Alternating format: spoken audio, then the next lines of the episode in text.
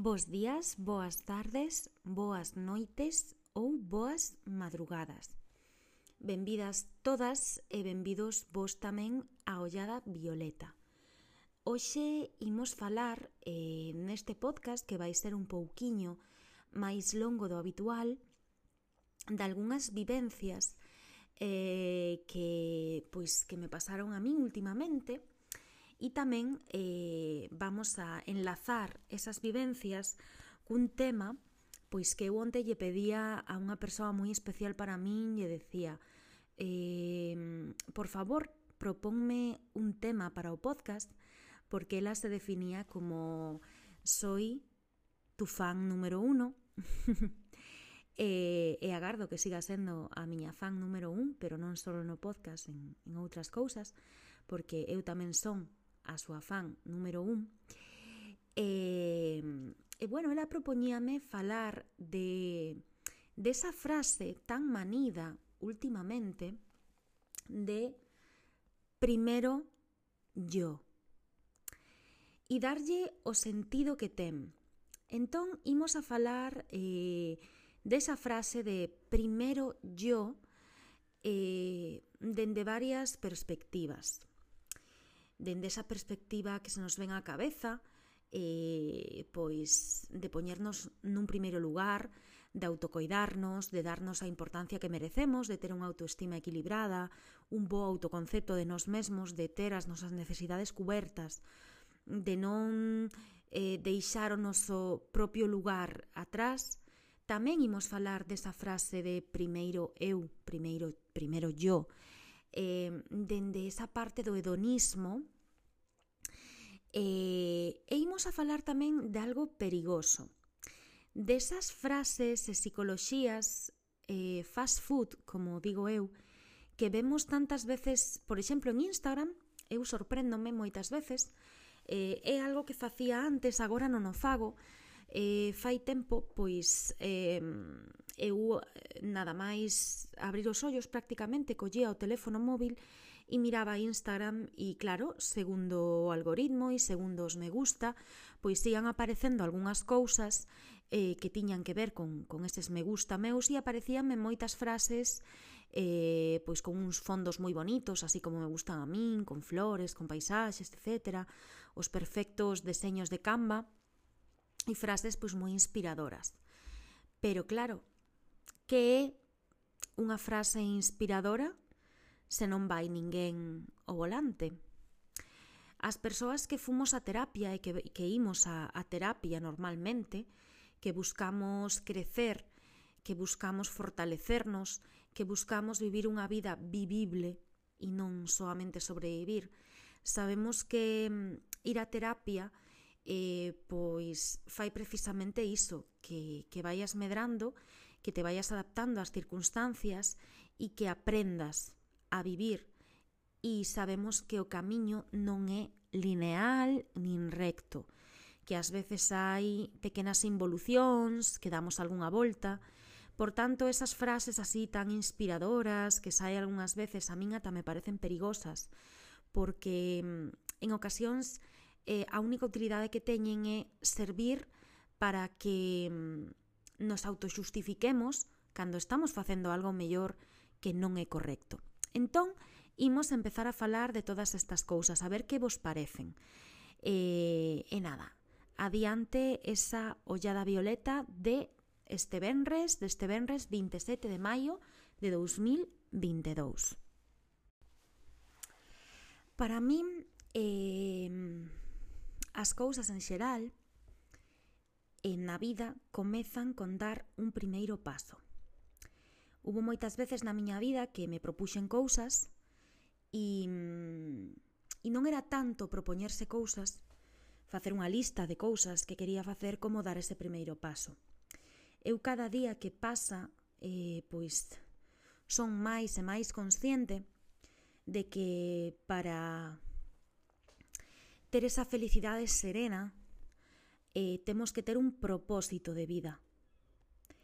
E eu pouco a pouco vou desgranando e sabendo cal é o propósito da miña vida. Porque cando teño un propósito de vida, ou chamade como que irades, ou metas na vida, pois sei que teño que facer cousas para chegar a esas metas.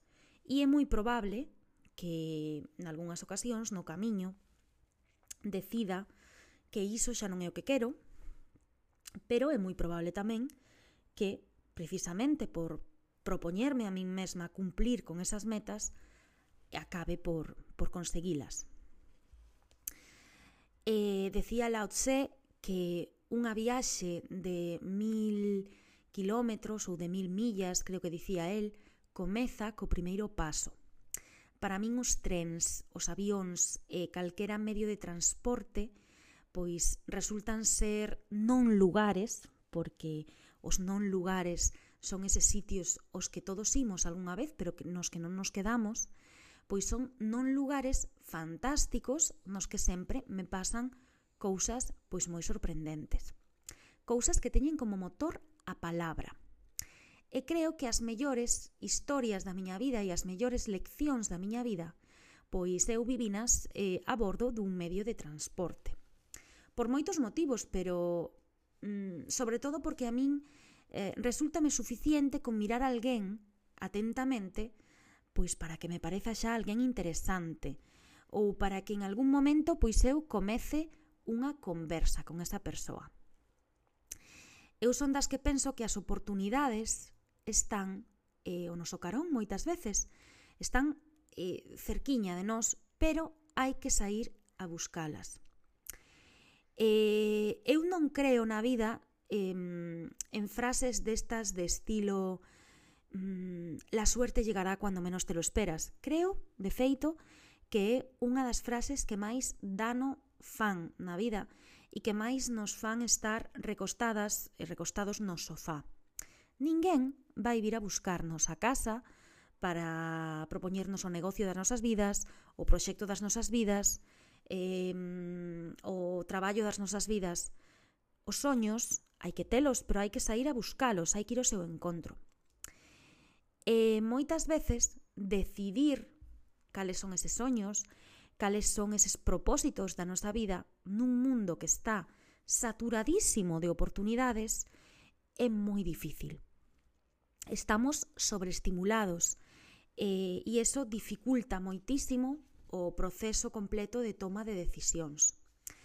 Eh, decía Castells iso de que estamos na sociedade da información. Eu creo que estamos na sociedade da confusión e vexo cada vez a máis persoas bloqueadas, eh, pois sin saber eh, cara onde tirar, si dar un paso para diante, para atrás, porque mm, moitas veces os seres humanos para decidirnos por algo precisamos sentir e quedadevos con esta palabra, sentir, sentimento. Na vida eh, hai instantes moi duros, moi, moi duros. Eh, neses momentos durísimos da vida, eu creo que o importante é atopar pois eh, un apoio onde sosterse e sobrevivir. Pero que pasa o resto do tempo? Que pasa despois do trauma, do golpe? Pois eu polo menos o que pasa é que quero sacar a miña mellor versión. E chegará a eso que todos queremos, a felicidade. Eu, se me preguntades, eres feliz? Pois sí, son feliz. A felicidade non se define, se experimenta. Para unha persoa como a min, que son moi, moi, moi, moi pasional e, e que son, pois, eh, que preciso, de vez en cando que me nazan flores do peito, eh, pois a felicidade consiste en eso, en ter ao longo da semana, do mes, eses momentos de, de paixón, de, de flores que salen do peito e ter o resto do tempo esa serenidade. Para min a serenidade é felicidade. A felicidade non se define, se experimenta, pero hai mentiras que nos impiden chegar a ela. O éxito, eu creo que un, un, un gran mentiroso. E o fracaso, precisamente, é o que nos ensina todas as mentiras que o éxito nos vai ocultando eh, pouco a pouco. É ben curioso porque se vos parades a pensar, eu creo que estamos comparativamente no momento da historia onde máis cubertas temos as nosas necesidades. Nunca tivemos tanto como ata este momento. Non sei se escoitades a, a Argos correr de, de fondo. El tamén está sendo feliz neste intre. O que vos dicía. Eh, temos as necesidades pois alimenticias cubertas, de higiene.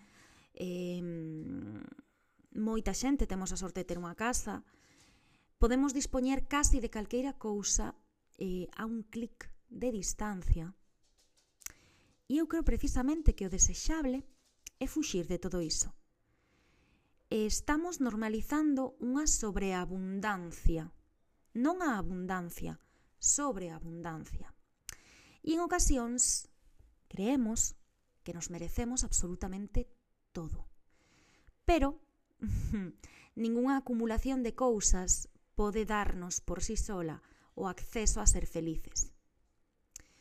Eu creo que a felicidade consiste en ter un propósito de vida, en sacar o mellor partido os nosos valores, en saber recoñecer cales son os nosos valores, as nosas aptitudes, e facer, pois, unha pequena obra de arte coa nosa vida, coas cousiñas que temos na vida. Esforzándonos cada día, pois, por sacar esa mellor versión.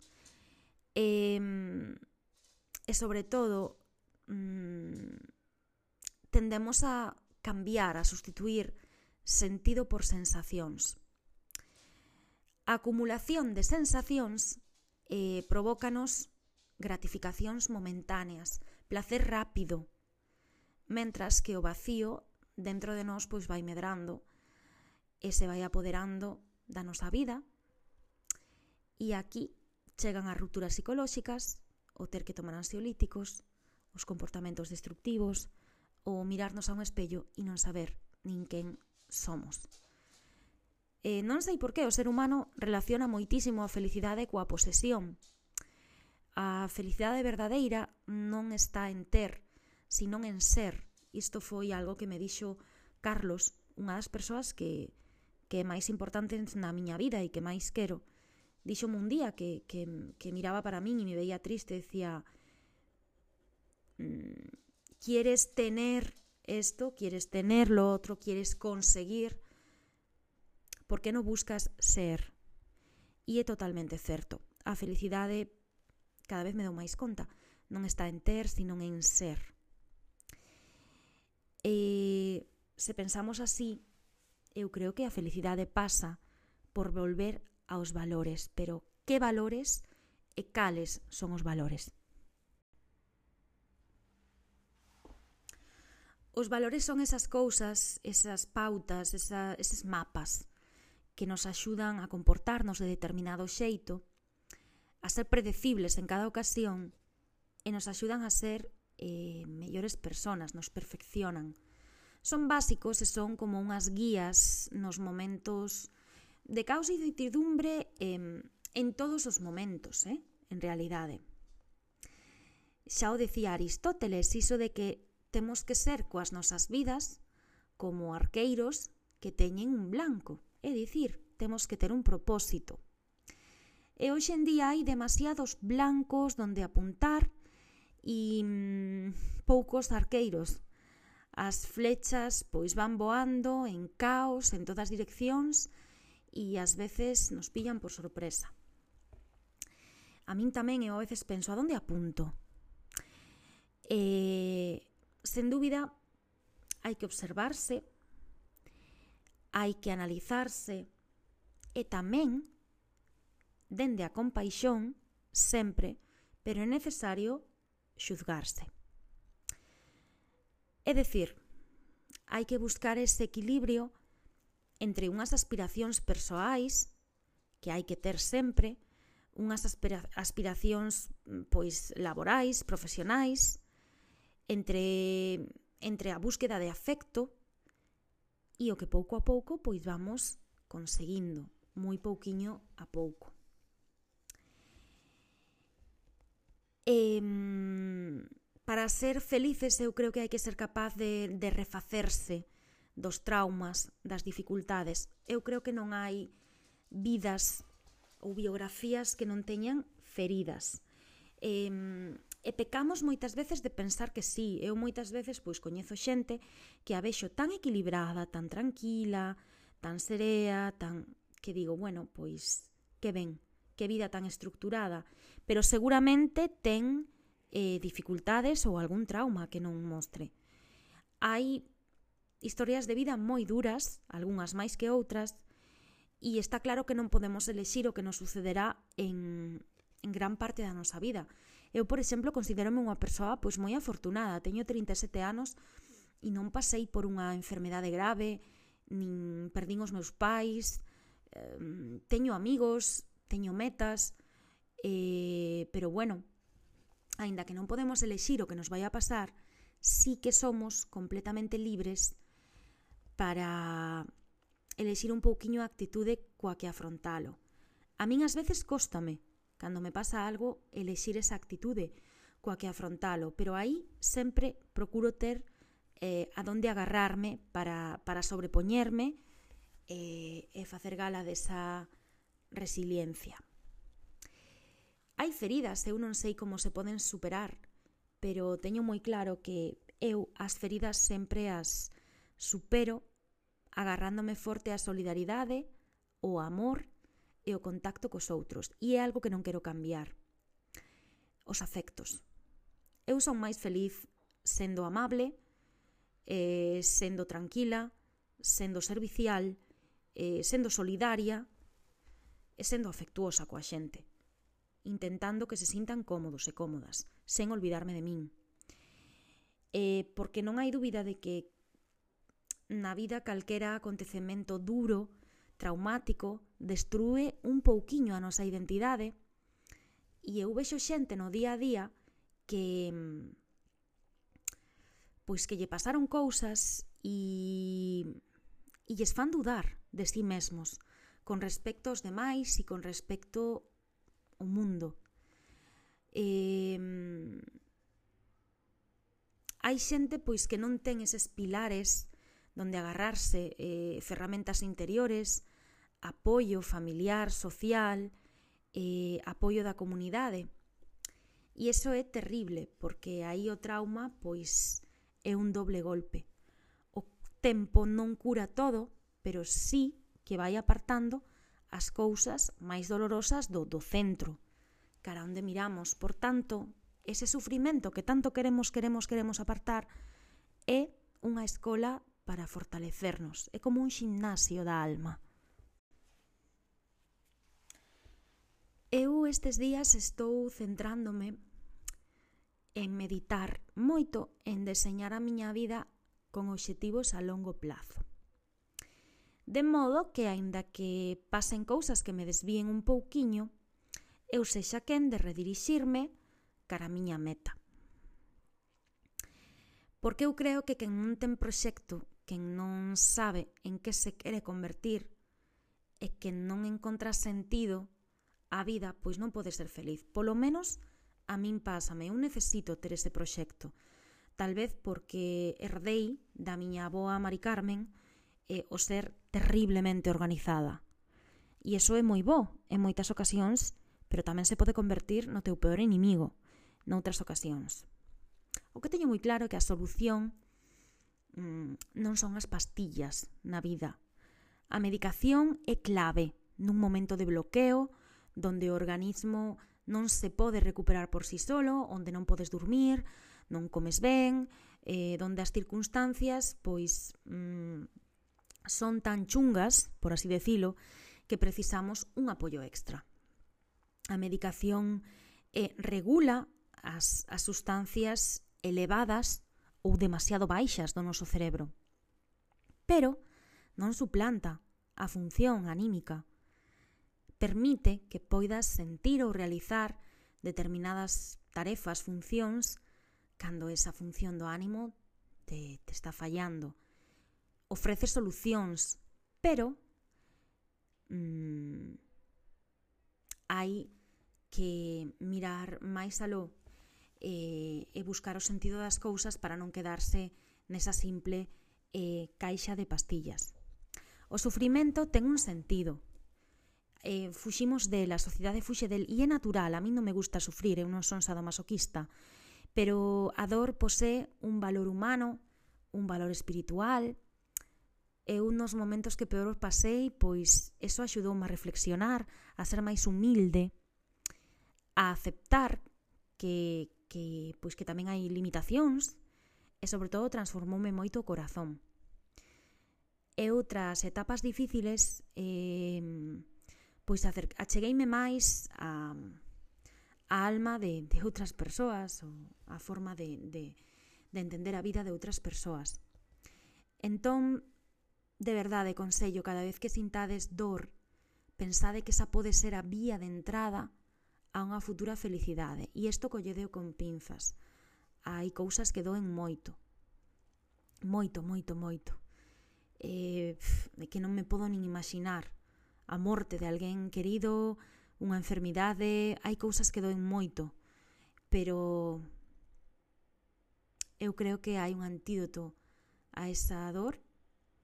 E, e vi outro día en Instagram e morreu unha das miñas fotógrafas favoritas, ou Kalili, e a súa filla, María, pois dicía estaban muy unidas.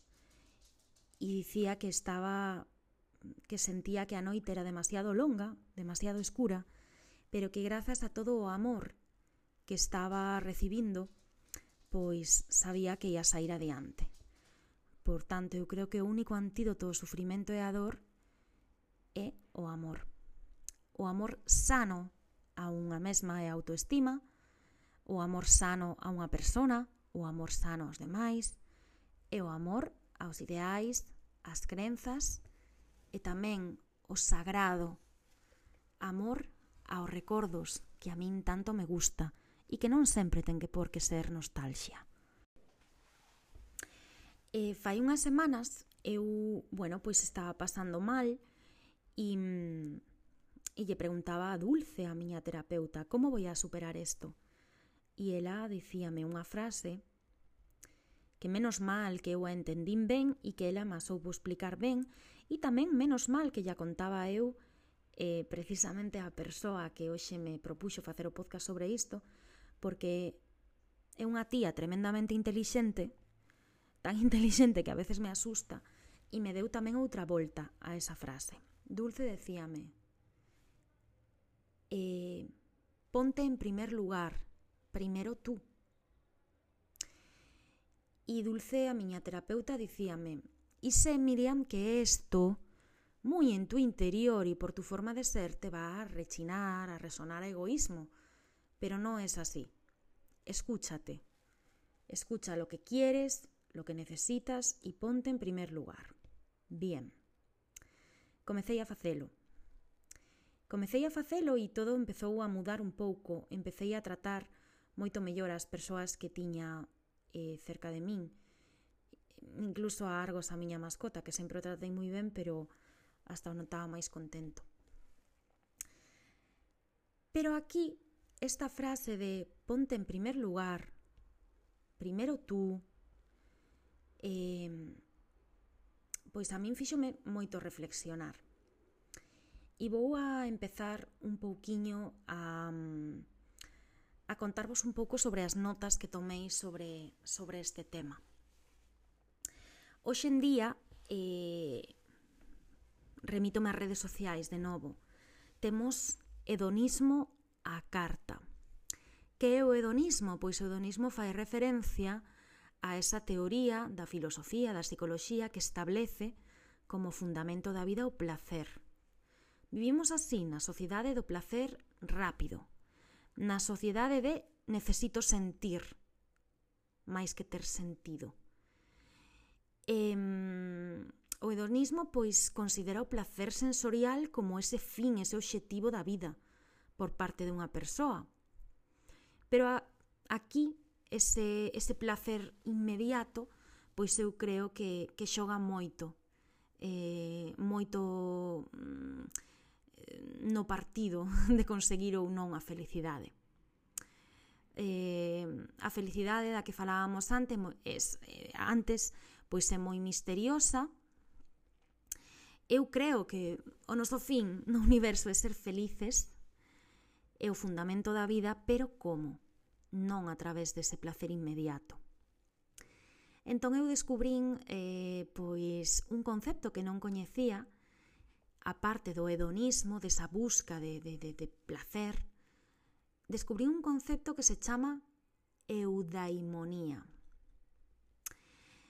E, a psicoloxía, a través de revisar literatura sobre filosofía, pois observou que a felicidade podías experimentar de diferentes formas. É fácil e sinxelo pensar que somos felices ao sair dunha festa con amigos ou nunhas boas vacacións, Pero hai moita xente que tamén atopa felicidade no seu esforzo, en estudiar unha materia, en aprender un idioma, en desenvolver unha habilidade. E aquí é onde entran en xogo os conceptos de eudaimonía e de hedonismo. Son términos que proveñen da filosofía, que, que veñen de Aristóteles, e, e que están relacionados ca explicación da felicidade. Pero a psicoloxía colleunos da man levounos con ela e, e tratounos dun xeito distinto. Así que eu vou falar eh, do hedonismo e, da, e do concepto este eudaimonía, pois desde un punto de vista máis psicolóxico que filosófico.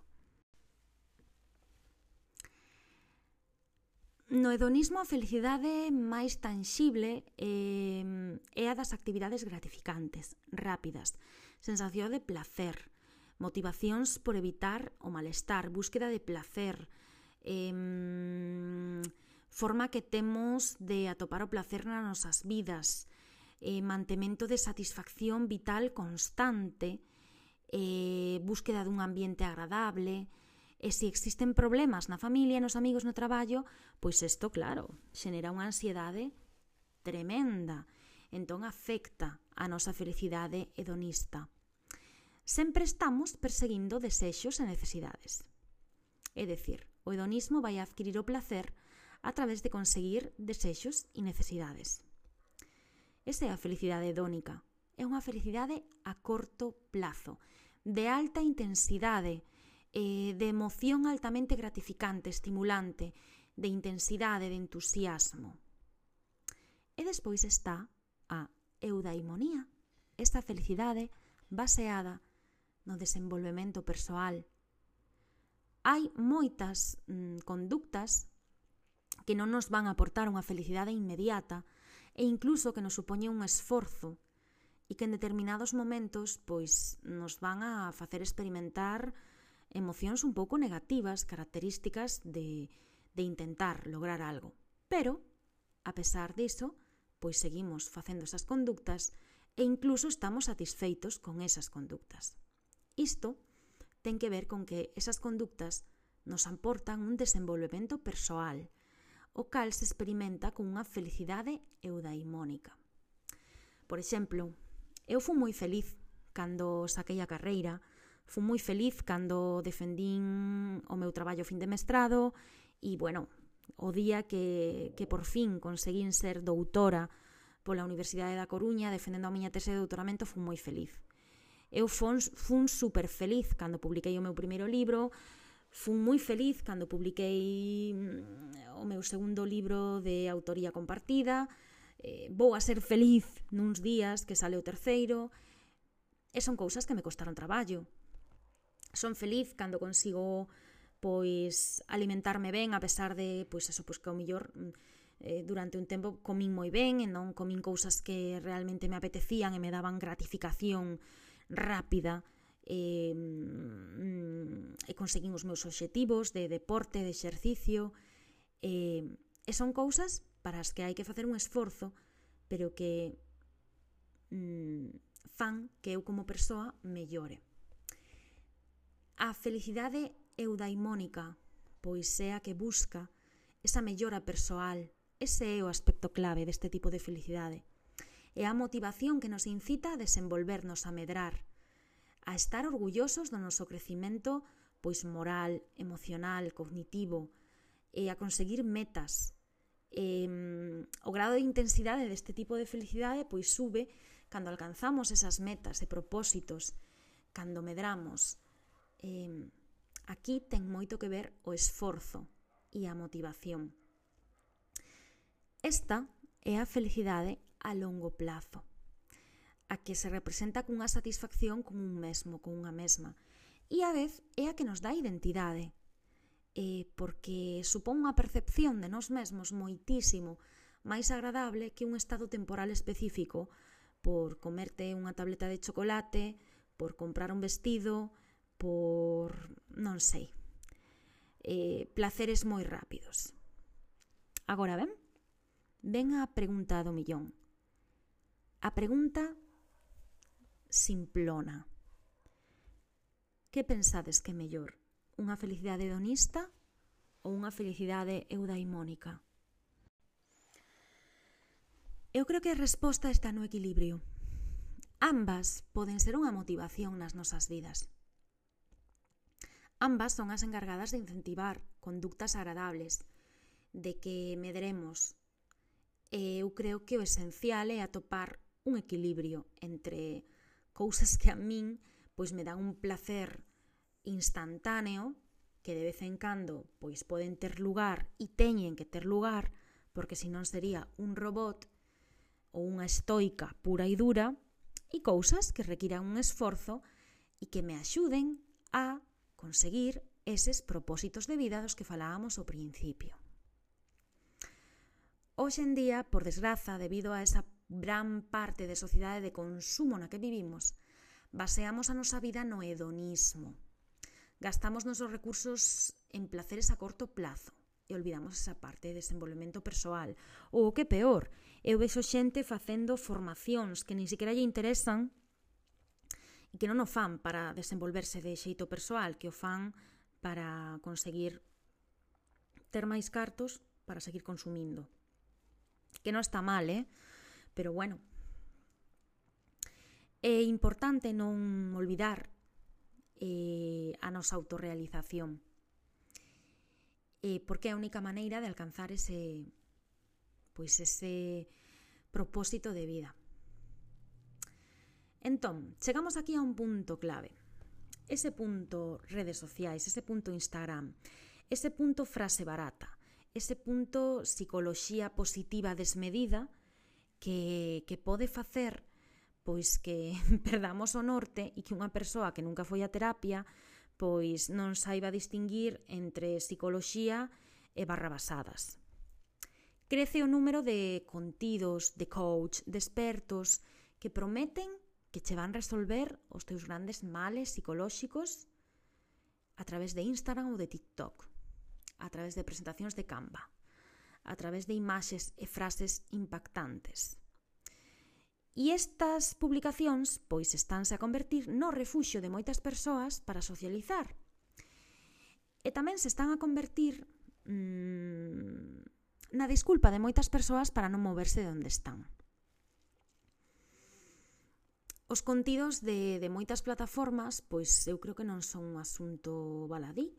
Cada vez se fala máis de, salud, de saúde mental, pero cada vez os recursos son menos ou nos equivocamos máis.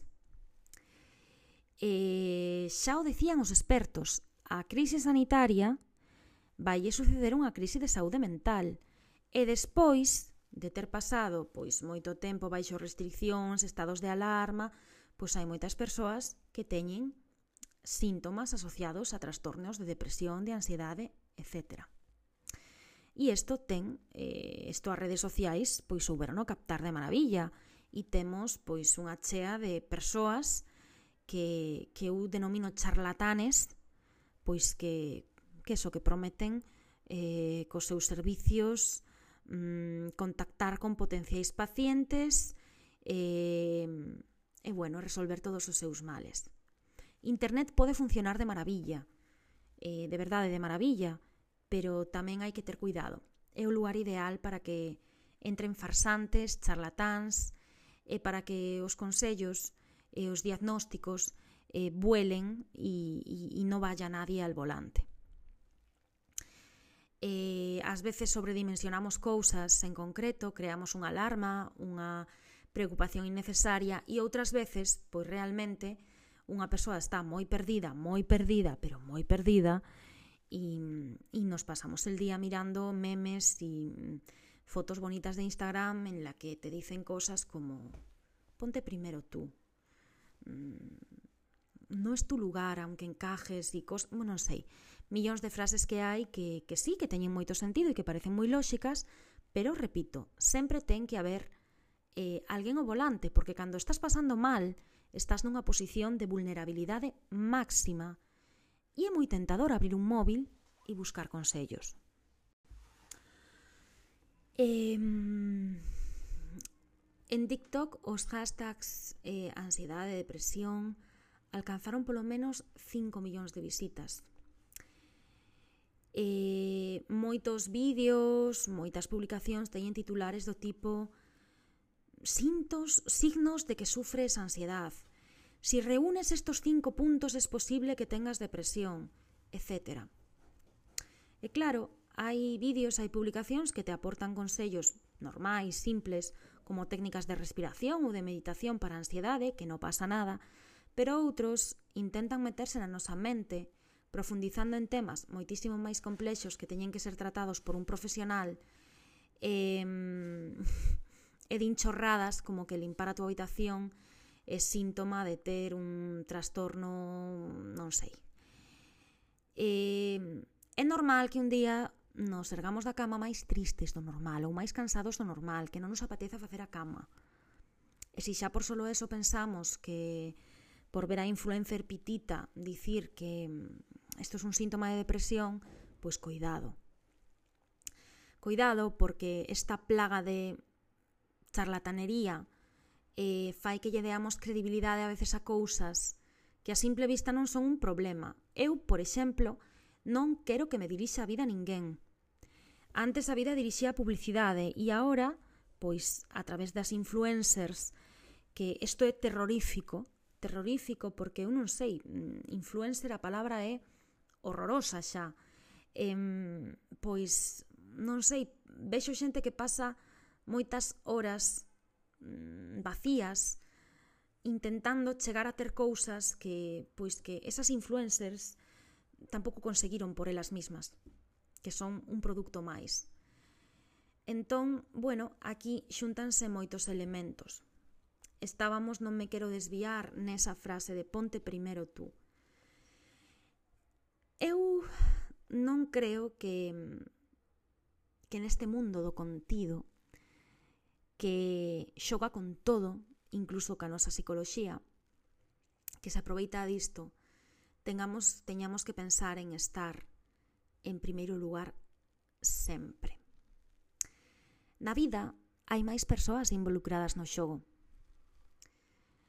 E, cando hai que tomar unha decisión, hai que pensar en moitos elementos e ás veces eses elementos involucran a, a máis persoas eh,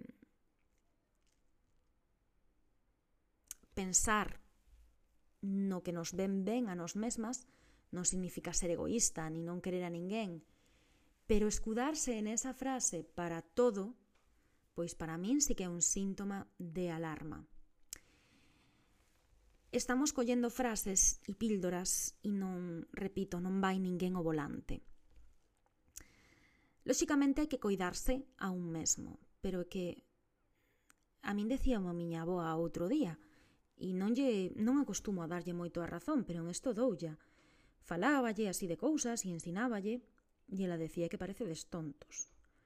Parece destontos, porque mm, unha que sube un vídeo facendo café, duchándose, facendo a cama, mm, aireando a habitación e paseando o can, pois lo que se hizo toda a vida. O sea, Pois diso que vos decía, eh, facer as tarefas básicas da vida non ten por que ser unha obra maestra e ora parece que todo está, pois, todo pode ser unha creación de contido para unha rede. Eu creo que esa fase, frase de ponte primero tú, máis ben habría que traducila por cuídate a ti misma, comprende que non podes salvar a todas as persoas que ti queiras e que hai cousas que simplemente pois que non van cambiar. Pensa en ti mesma para dar os próximos pasos na túa vida, ten un propósito de vida e intenta que ninguén eh, che desvíe dese propósito de vida, pero non te volvas un egoísta. Contribúe co teu entorno. Que outras persoas se estanquen non quere decir que ti tamén te teñas que estancar e que outras persoas mmm, queiran vivir dunha forma parasitaria de ti, pois non significa que poñer límites sexa ser egoísta. Eu creo que poñerse eh, que é unha forma de vivir, é dicir, amarse a unha mesma, mm, o pasar o tempo pois fai que eh, aprendas a descubrirte, a ver as túas fallas tamén, eh, a sentirte cómodo rodeado despois de outras persoas e saber tamén ser xusta boa e xenerosa cos demais. E, non hai solucións máxicas, e solamente con unha mente en paz podemos axudar os demais. Por tanto, para min, que é poñerse en primeiro lugar, pois precisamente facer cousas que provoquen que eu teña a mente en paz. Eh, non significa que non nos interesen os demais, eh, non significa que a todo teñamos que decir que non ou facer sempre o que nos apeteza. Non hai que, non hai que confundir esa frase. Non hai que confundir ponte en primer lugar con haz siempre lo que te dé la gana, porque eso é moi posmoderno, eh, moi psicoloxía new age o millor. Entón esta é a miña reflexión. O mellor poñerse en primeiro lugar é ter un propósito na vida, eh, saber que para lograr ese propósito hay que dar pasos, que cada paso e cada decisión involúcranos a nos mesmas e ao resto de persoas que están no noso mundo, que hai que amarse para amar ben os demais e, sobre todo, que hai que ser boa, xusta e xenerosa.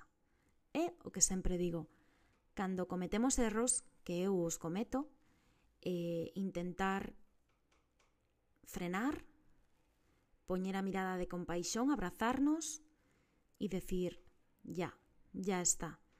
Este fracaso ou este erro, esta dor que estou sufrindo agora vai me servir para crecer. E sobre todo ter a sorte de ter xente cerca que cho poida decir dun xeito eh, asertivo, dun xeito constructivo. Así que nada, este podcast é un pouco largo, eh, aquí o deixo. Aquí o deixo porque a Argos e a min tócanos sair a pasear. E porque agora mesmo teño unha masterclass, que é outro termo que non soporto, masterclass. Pero bueno, o tema é interesante, así que no próximo eh, podcast contareivos de que vai. Bos días, boas tardes, boas noites ou boas madrugadas eh, a persoa que, que me propuxo este tema moitas grazas por aparecer na miña vida e, e imos a seguir adiante. Imos a seguir adiante.